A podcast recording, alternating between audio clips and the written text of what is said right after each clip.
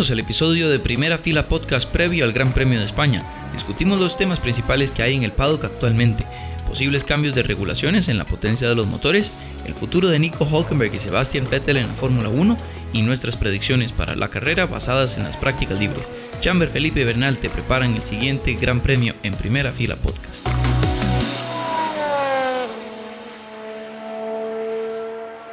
¿Qué? ¿Todo bien, Maes? Felices, me imagino, por el fin de semana de carrera. Otra vez. Sí, mae, otra vez y otra vez yo sigo muy emocionado también con F2 y F3. Ahí yo les pasaba temprano por WhatsApp cómo iba esa quali. Mae, están todos en menos de una décima y todo. Y yo solo soñaba con que así fuera la quali F1. Pero bueno, tal vez algún día volvamos a vivir esa experiencia. Sí, sí, sí, buenísima estuvo. Y bueno, de ahí, bienvenidos todos y y vamos a ver otra, otro gran premio eh, seguido. Ya llevamos tres otra vez y, bueno, de ahí a lo que vinimos, ¿verdad? De una vez empecemos. Sí, exacto, ¿no? Eh, a mí yo estos, estas eh, carreras también he, pasado viendo las de Fórmula 2 y Fórmula 3, está súper bueno.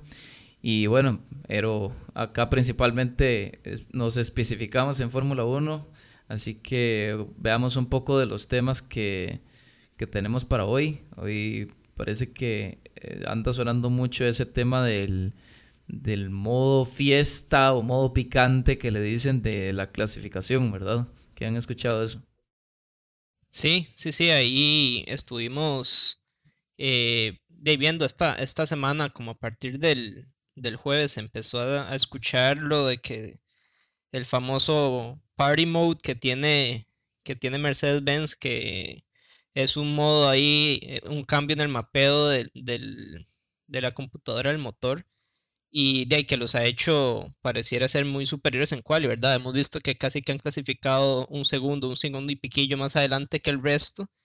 Y la FIA está considerando implementar eh, un cambio en el reglamento más o menos a partir del Gran Premio de Bélgica que se corre en Spa. Eh, para poder limitar un poquillo esos, esos, esos diferentes modos en el motor y que los equipos tengan que utilizar un único modo tanto en la clasificación como en la carrera. Y bueno, este cambio eh, podría tener varios efectos, ¿verdad? Eh, más allá del, de qué tan rápido o no sean los motores, eh, de ahí también la vida útil de los mismos. Y de que los pilotos no vayan a poder jugar un poquitillo con esos cambios en los mapeos y de las estrategias tendrían que cambiar un poquitito, ¿verdad? inclusive de ahí habría, habría acción en pista que se podría, eh, se podría disminuir a raíz de tener que usar unos eh, de un, modo completamente diferente desde la quali, ¿verdad? Yo no sé a ustedes qué les parece, qué, han pensado de esto y, si están de acuerdo, confía en, implementar esto en, el reglamento. Bueno, a mí me parece muy extraño el, timing, ¿verdad? En el cual quiere implementar esto. Estamos a media temporada. Este, uno se lo puede hasta interpretar como una manera de intentar emparejar las cosas entre Mercedes y el resto de los equipos, pero también hay que eh, pensar que esta implicación va más allá del equipo Mercedes porque si recordamos, eh, Williams y Racing Point también utilizan los motores Mercedes y ellos también tienen acceso a este Party Mode o modo de fiesta que también le estaría afectando a ellos. Si vemos, Hulkenberg clasificó eh, P3 el fin de semana pasado, George Russell ha estado clasificando constantemente a Q2 y me atrevo a pensar que si se quedan sin este Party Mode, eh, vería un poco más difícil que ellos logren estar clasificando de esa manera. También yo no sé qué tanto realmente importa al final la clasificación cuando tomamos en cuenta que la carrera, ¿verdad? Es, son carreras tan largas. Entonces, si lo que buscan es acortar la diferencia en clasificación, yo creo que más, bien deberían de estar buscando algo que los empareje en carreras, si eso es lo que está buscando la FIA eh, y lo está disfrazando de otra cosa. Bernie, no sé vos, ¿qué pensás? Sí, a ver, yo siento que es tal vez un poco de, difícil de predecir qué va a pasar, pero sí ciertamente puede cambiar el orden. Recordemos que en estos últimos años la clasificación en Fórmula 1 es muy importante, pues por lo fuerte que es el aire sucio, entonces sí está bien, en carrera puede que cada carro tenga rendimiento diferente, etcétera, pero, pero bueno, el mismo, digamos, Lewis piensa que, que no sería el impacto que todo el mundo piensa en la reducción del potencial de las prestaciones del Mercedes, que son obviamente superiores. Que sí, como bien dijiste, creo que es la intención principal de esto. Pero bueno, habrá que esperar, obviamente algo muy difícil de decir desde acá, desde nuestras casas, saber cuánto pueden beneficiar cada equipo de, esto o cuánto el motor de, cada marca se puede beneficiar es, es complicado, pero si pareciera que el Mercedes, si fuera que se ve beneficiado, exactamente afectaría igual a Racing Point y Williams y los equipos que, que, que usan esto. Sí, yo quería agregar una cosa ahí también importante que, que parte, eh, digamos, de estos diferentes modos de motor, también lo que permite jugar es un poco con, con la vida útil del motor. Si en carrera, eh, de, por la situación en la que se encuentran, van muy atrás o muy adelante del otro y no hay nada que hacer al respecto, ya, o sea, no creen que los van a alcanzar al de adelante ni los van a alcanzar los de atrás, los pilotos en este momento pueden bajar, ¿verdad? Ese modo de potencia del motor y ponerlo uno eh, más bajo y de esa manera cuidar un poco y extender el tiempo de vida útil del motor, que, que al final el costo de cada motor es altísimo y de este año y el próximo creo que las finanzas es algo que tiene, se tiene que cuidar mucho. Sí, correcto, ¿no? Y, igual vemos como Mercedes también pareciera estar muy eh, despreocupado por esta medida, así que definitivamente no pienso que sea eh, algo que les vaya a amenazar. Creo que el carro Mercedes es tan completo que no creo que un cambio así singular como ese realmente fuera eh, crucial para, traerlos abajo, ni mucho menos. Pero bueno, podemos también hablar de, de una encuesta que hicimos en Instagram que me parece que es un una manera para, para también interactuar con todas las personas que nos siguen en Instagram y algunas personas nos estaban comentando de temas que quisiéramos hablar en el podcast de hoy. Así que escogimos dos. Eh, la primera de ellas fue de Gemu Kasim que nos preguntó sobre el futuro de Nico Hockenberg en Fórmula 1, si tendría oportunidad con Alfa Romeo, con algún otro equipo. Es un tema interesante porque yo creo que a muchas personas se le habían olvidado tal vez el, Nico Hulkenberg en el panorama y, con la buena forma que mostró y que ha mostrado realmente en los últimos años, ojalá que se le considere para el próximo año. Sí, sí, exacto. Y, bueno, de Nico es un muy buen piloto, ¿verdad? Y me parece que de, con, lo que hizo la carrera pasada, eh, lo deja demostrado. el Mae llegó, se montó y, y, anduvo en tiempos ahí de, de, relativamente rápidos en un carro que no está pensado para él, con, con settings que no están pensados para él.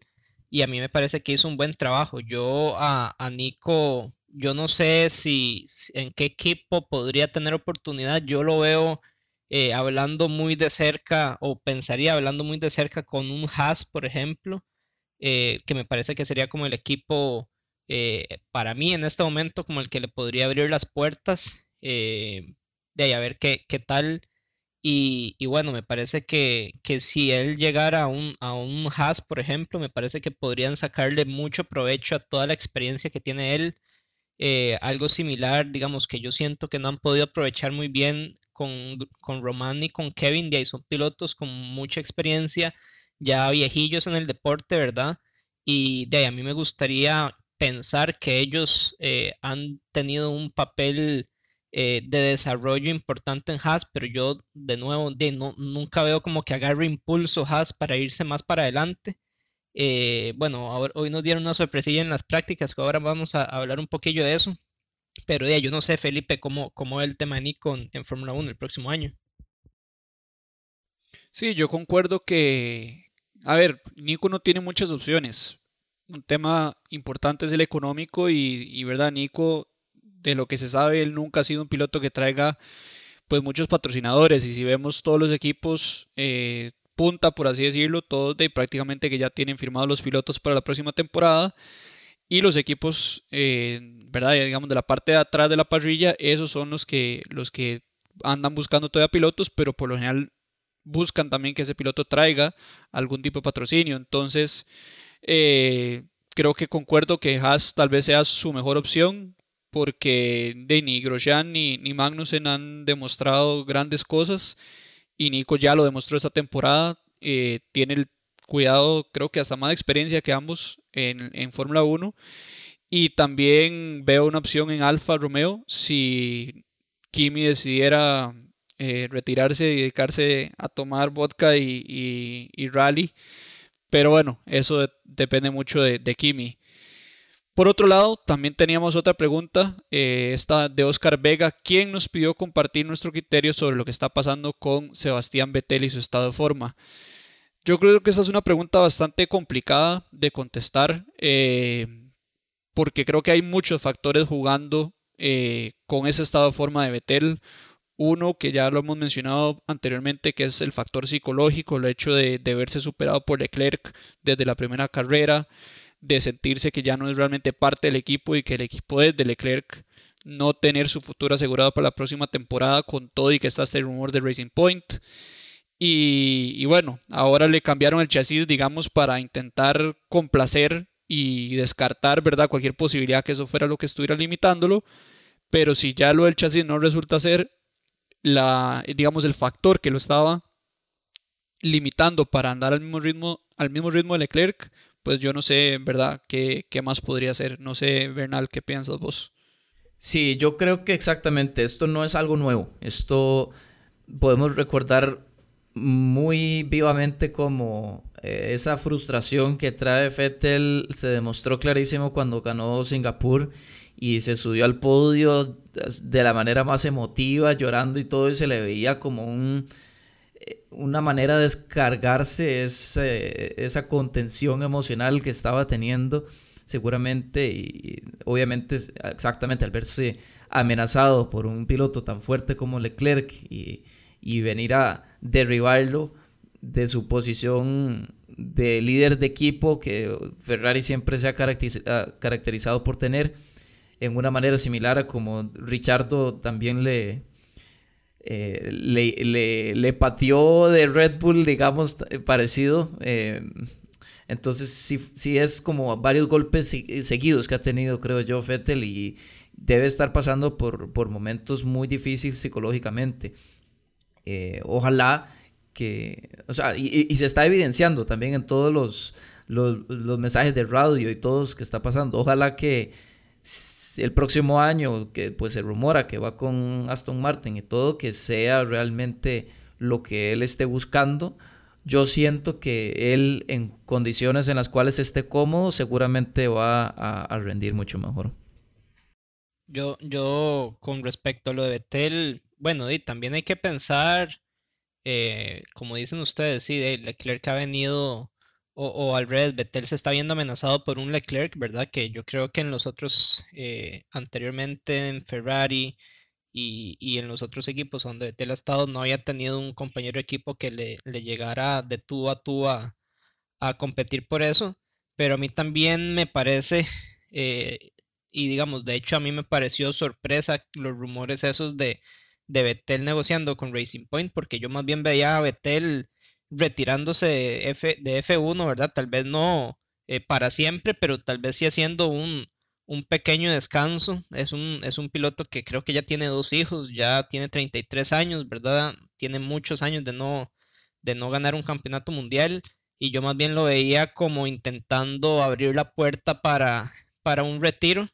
Y yo no sé si, si ese, esa mentalidad relax de intentar ya ir saliendo y todo eso le estará pasando una mala jugada ahorita y con un Leclerc que evidentemente tiene a Ferrari eh, a sus pies, ¿verdad? Eh, que ha hecho muy buen trabajo eh, de ahí Charles desde que llegó a Ferrari y, yo creo que eso le puede estar jugando una mala pasada a Vettel. Y bueno, ahí en, esta semana nos estuvimos burlando un poquillo de, lo que estaba, del cambio de chasis que le estaban haciendo a Vettel, ¿verdad? Si será una, una excusa para no andar rindiendo, pero bueno, eh, ya hoy en las, en las prácticas libres pudimos ver que, que le anduvo, quedó en la práctica 1 de quinto, más o menos a media décima de Leclerc, entonces de hasta qué punto de verdad tenía algo malo ese chasis, ¿verdad? Yo se los había cantado en el Gran Premio de Silverstone que había tenido muchísimo problema y yo les dije que, para mí deberían de haber cambiado chasis para el Gran Premio del 70 aniversario. Lo hicieron hasta este fin de semana y bueno, de ahí, ahí se metió quinto hoy en, en la práctica 1.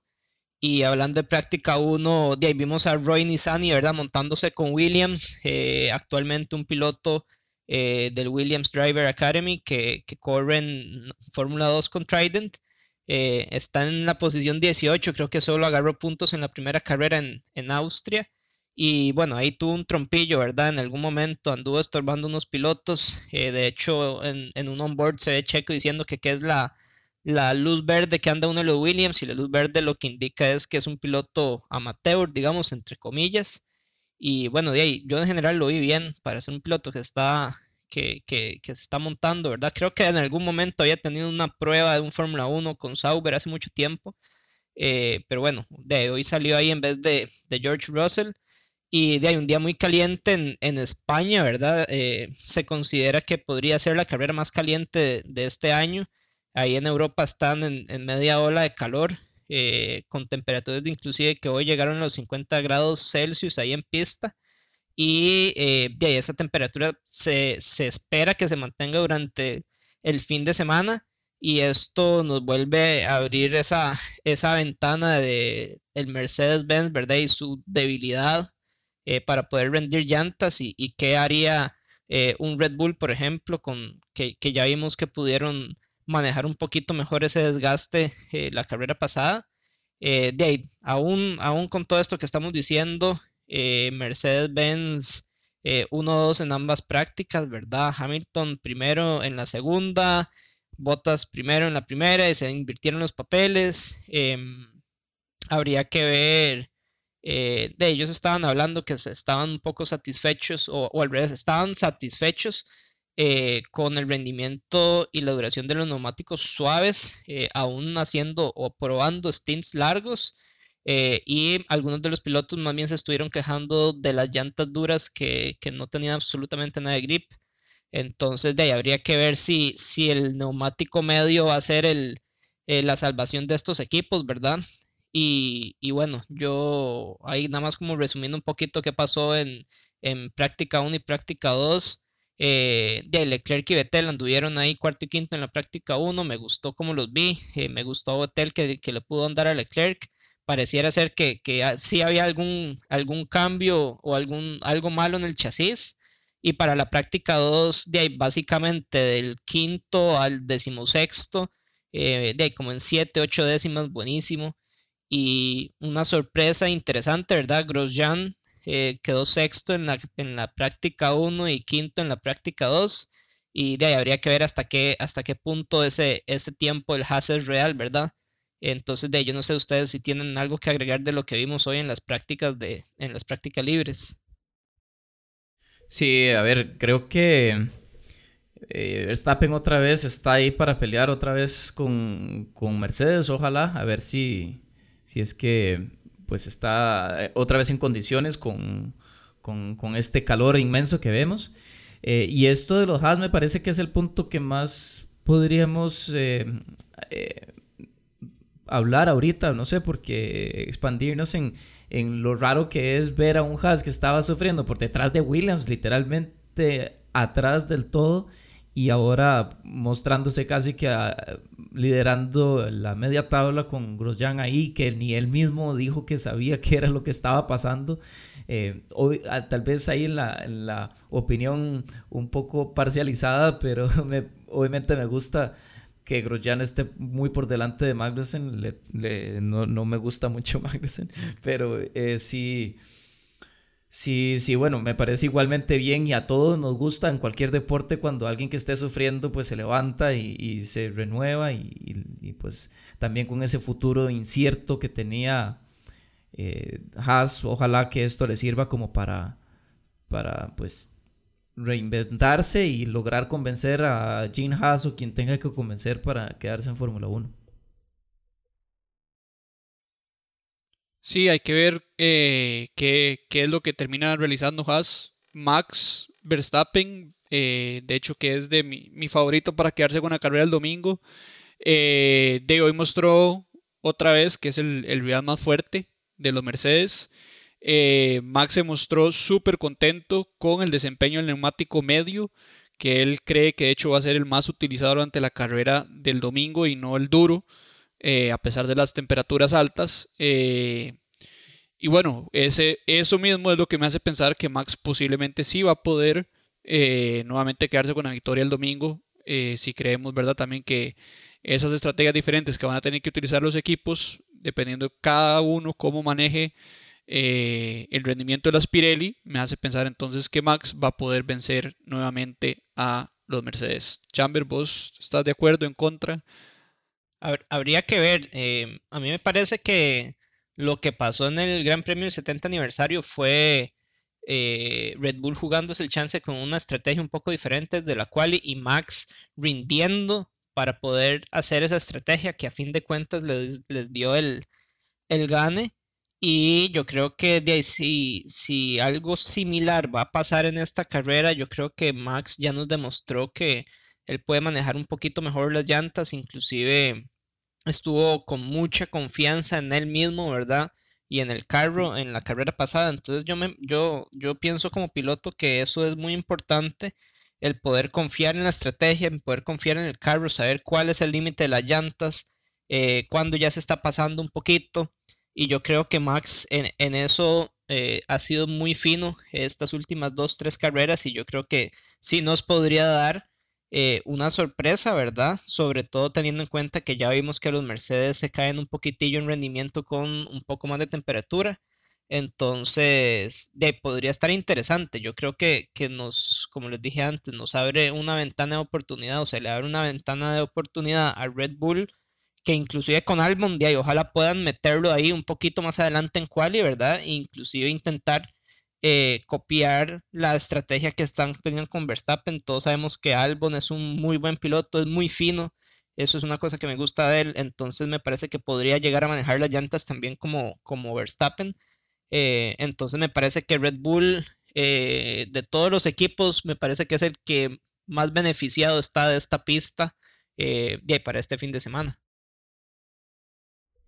Sí, yo creo que aunque me encantaría ver otro paso adelante de Red Bull como lo vimos en Silverstone, al mismo tiempo algo me dice que los Verstappen, eh, perdón, los Mercedes sufrieron un poco más con las presiones elevadas que les hicieron usar en, en Silverstone. Entonces, y, y, y, le estaba leyendo por ahí también que también a los Red Bull eso más bien les benefició para pues disminuir un poco, reducir sus, problemas aerodinámicos que han mostrado en las primeras fechas. Entonces, habría que ver, es, un poco impredecible por lo que se vio en las prácticas, parece que Mercedes no tiene tanto problema de, de blistering ni, de estas ampollas que se les hacía a pesar del calor.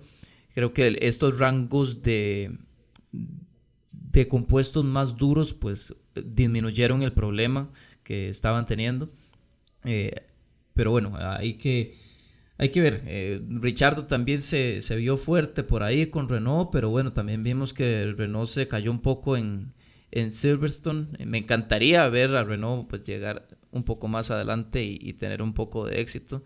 Ahora que hablábamos de Red Bull, es difícil no comparar a Verstappen y a Albon, ¿verdad? Que me encantaría ver a Albon ahí peleando también cerca del top 5 y se le vio más bien bastante lejos de Verstappen.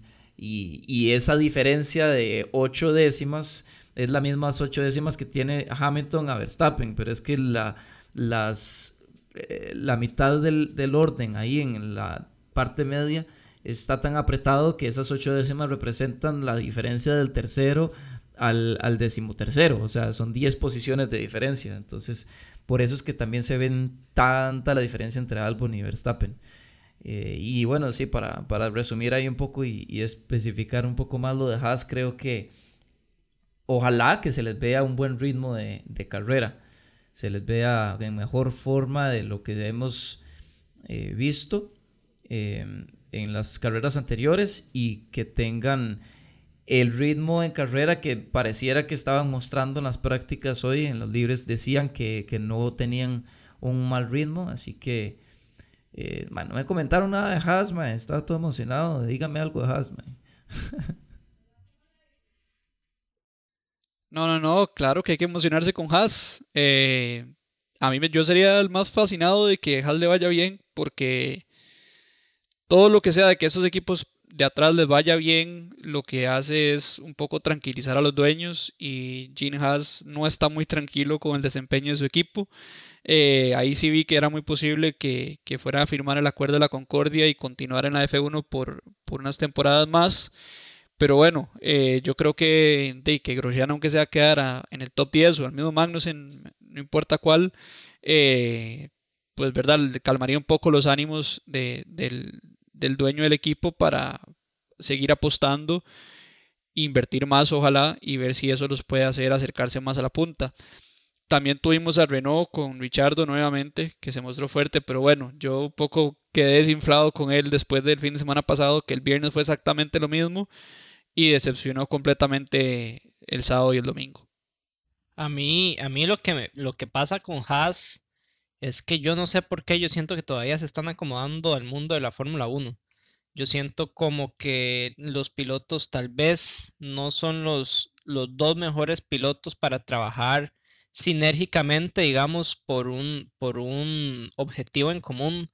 Eh, son dos pilotos, tal vez Roman sí es un poquito más, eh, digo entre comillas, piloto profesional en el sentido de que eh, me parece que podría tener un poco más de peso sobre las decisiones y el desarrollo del carro, pero a mí Kevin nunca me ha gustado en el sentido que yo siento que es muy individualista y tal vez eso les puede estar pasando una mala jugada a los de ahí al equipo. Como dice Felipe, eh, de ahí es un equipo de fiebres, ¿verdad? Básicamente, entonces esos equipos de, de, de media tabla para arriba en Fórmula 1 son importantísimos porque son los que les le abren le abren puertas a, a, ¿cómo se llama? Pilotos viejillos para que terminen de retirarse o son los que, o al revés, son los que le abren la puerta a los pilotos más jovencillos. Vemos a Pietro Fittipaldi, que creo que es eh, piloto eh, de desarrollo de, de Haas. Y eh, a mí sí me gustaría que ellos agarren un, un poco más de impulso deportivamente, digamos, tal vez no en presupuesto, pero deportivamente que pudieran funcionar un poco mejor y, llegar a hacer mejores, mejores papeles. A mí me emociona un poco haber visto a Román hoy sexto y quinto en las prácticas. Ojalá sea un tiempo real y que por ahí ande el, carro, los tiempos. Eh, es una pista que yo siento que eh, a lo que es Red Bull y, y los carros con motor Ferrari les podría caer bastante bien ahí hay que sacar un poco de contexto Alfa Romeo, porque yo creo que Alfa Romeo eh, de ahí está sin upgrades desde el principio de temporada y yo no creo, no los veo muy, muy dispuestos a, desarrollar mucho más ese carro. Eh, pero bueno, de ahí vamos a ver qué pasa a partir de mañana. Mañana tenemos práctica 3 y la quali. Entonces yo creo que podemos tener un mejor panorama de lo que va a pasar en, en la carrera. Y de bueno, con este tema vamos terminando. Yo me despido de, todos ustedes y esperamos, eh, espero verlos en, la, en la carrera o, el domingo cuando nos podamos sentar a, hablar un poquito de lo que pasó en este Gran Premio de España. Sí, igualmente estamos hablando luego de la carrera, a analizarla y bueno, yo, yo quiero llevarme una sorpresa positiva con los Haas, no sé, mi tema de, del fin de semana. Eh, no mencionamos mucho los Racing Point porque también se les vio un poco inferiores a lo que mostraron en Silverstone. Habría que ver qué tan bien van acá. Pero bueno, vamos a ver si el, calor nos da otra, otro gran premio eh, inesperado y impredecible. Nos gusta mucho los, lo impredecible, así que esperemos que esté bien emocionante. Ojalá así sea. Eh, yo sigo apostándole a Max porque creo que es el único que puede hacerle algo a los Mercedes. Y, si no puede ganar la carrera, que aunque sea no tenga un buen espectáculo ahí peleando esas primeras posiciones. Concuerdo en que me encantaría ver a Haas por todo lo que ya hablamos. Y bueno, también eh, ahora tenemos un piloto americano en F3 que está dando de qué hablar y me encantaría que le den la oportunidad a un piloto americano que en estos momentos no tenemos. Y, y, sería increíble ver a Logan, Logan Sargent, que es como se llama, pues dando de qué hablar en la F1 en los, en los años por venir. Muchas gracias a todos por acompañarnos nuevamente, a, a todos los que participaron en la encuesta. Los invitamos a seguir participando y vamos a estar intentando en cada podcast contestar al menos dos preguntas. Así que nos hablamos el domingo con el análisis del Gran Premio de España.